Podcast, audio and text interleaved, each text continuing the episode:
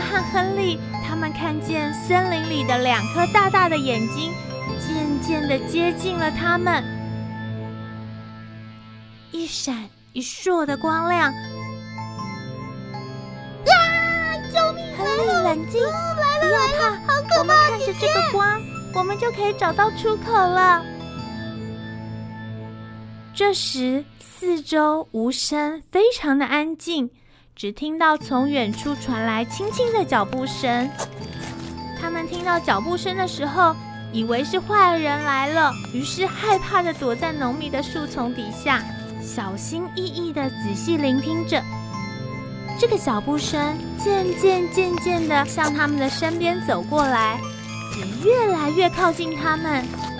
而明亮的灯光也照在安吉拉和亨利的脸上。这个时候，亨利大声叫出来，而安吉拉却意识到熟悉的脚步声，以及他听到了亲切的叫喊声。安吉拉，亨利呀，你们在哪儿？他知道那是爷爷来了。安吉拉，亨利，安吉拉，亨利呀！你们两个不要害怕，爷爷来了，爷爷来救你们了！终于来了，我吓死了啦！爷爷会来救我们，我们得救了，太好了，都吓死了！你们现在安全的跟爷爷回去帐篷吧。谢谢爷爷来救我们。爷爷把两盏灯交给了安吉拉，而两只手呢，就紧紧的抱住亨利。亨利也紧紧的抱住爷爷。爷爷，还好你来救我们，你真是我们心里的大英雄。有爷爷在，亨利不怕不怕，乖。爷爷一面抱着亨利，一面安慰着亨利。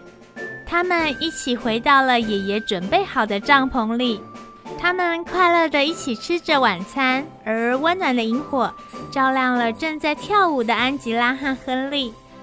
看见两个小宝贝孙子快乐的模样，爷爷也回忆起他读书的时候跟着同学一起去露营的情景。安吉拉和亨利一面快乐的唱歌跳舞，爷爷一面弹奏着手风琴。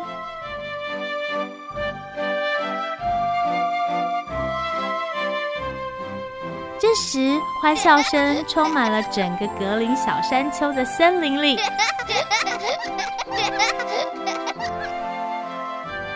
他们祖孙三个今天有一个充满冒险和愉快的夜晚。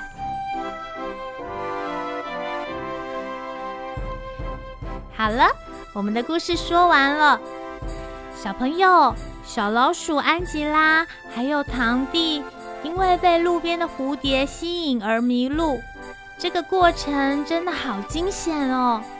如果小朋友们有机会外出到野外的时候呢，也要提高警觉哦。如果如果真的不小心迷路了，也要保持冷静，可以先看看旁边有没有警察波波或者是好心的阿姨可以帮忙，千万不可以过度惊慌哦。总之。安全最重要，也祝福所有的大朋友、小朋友在每一次外出旅行都有一个平安、快乐、充实的旅行哦。那我们下一集再见喽，玲玲老师爱你哦。